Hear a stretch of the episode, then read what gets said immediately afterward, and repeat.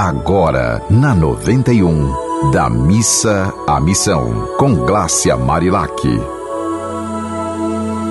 Olá, que seus dias sejam de paz e muitas alegrias. Você sabe o que são os frigans? São pessoas que escolheram um estilo de vida minimalista, reduzindo ao máximo o consumo. Hoje vamos falar sobre essa forma de viver. Como jornalista e terapeuta, eu estou percebendo cada vez mais a importância de nos melhorarmos como seres humanos. E neste microprograma de 5 minutos da Missa Missão, falo sobre a importância de reclamar menos e amar mais, transformando fé em ação. Começamos hoje falando dos freegans. Esse termo deriva da palavra inglesa free, que significa livre ou grátis, e da palavra vegan, pessoas que não consomem produto de origem animal. O friganismo é um estilo de vida alternativo que se baseia no consumo mínimo para o bem-estar máximo. Eles evitam impactos ambientais, reaproveitam alimentos e objetos descartados pela sociedade de consumo e trabalham para produzir o próprio alimento. Esse movimento começou na década de 90 em grandes cidades como Nova York e está ganhando o mundo.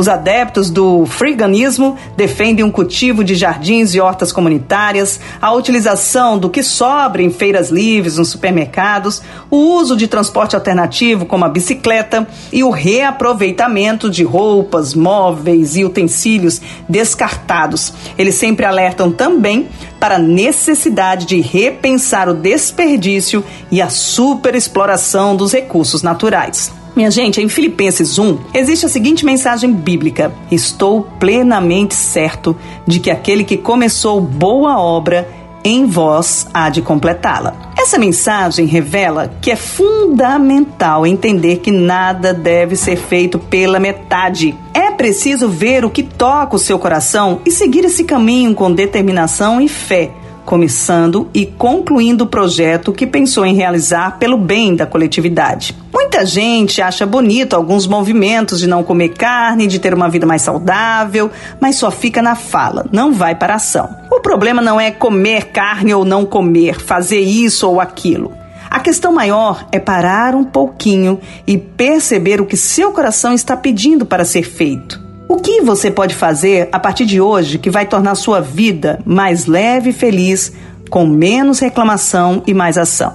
Assim como diz a mensagem bíblica, precisamos ser respeitosos, atentos e vigilantes. Com firmeza e decididos, podemos escolher qualquer projeto que nos faz nos sentir pessoas melhores e seguir adiante com essa questão sem julgar outras pessoas que não resolveram seguir o mesmo caminho. Cada um tem o seu jeito de ser e a maior obra que podemos completar é a de respeito por nós e pelos outros, sendo livres para fazer nossas escolhas e deixando o outro livre para fazer as escolhas dele. Para revelar a prática dessas mensagens, eu sempre trago exemplos né, de pessoas que já entenderam a importância de ir da missa à missão, transformando a fé em ações de amor. Minha filha Helena defende muito a natureza e o meio ambiente. E desde muito pequena, quando passou a poder escolher, não aceitou comer carne. Ela não entende por que temos de matar animais para comer se há tantos alimentos disponíveis e podemos ter uma alimentação saudável de outra forma. Até hoje ainda é difícil para algumas pessoas aceitarem que existem outras pessoas e até algumas crianças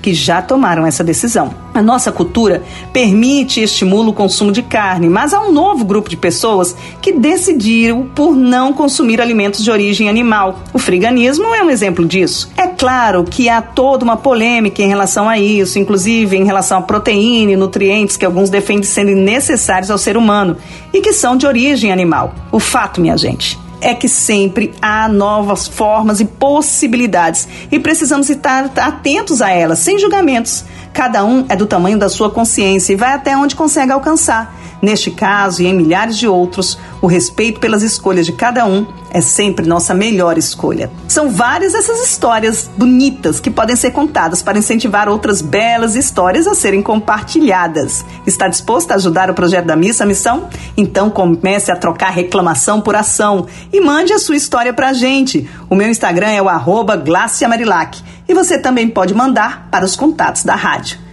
Precisamos educar pelo exemplo e precisamos dar boas notícias. Um dia bem feliz para você. Você ouviu Da Missa à Missão, com Glácia Marilac.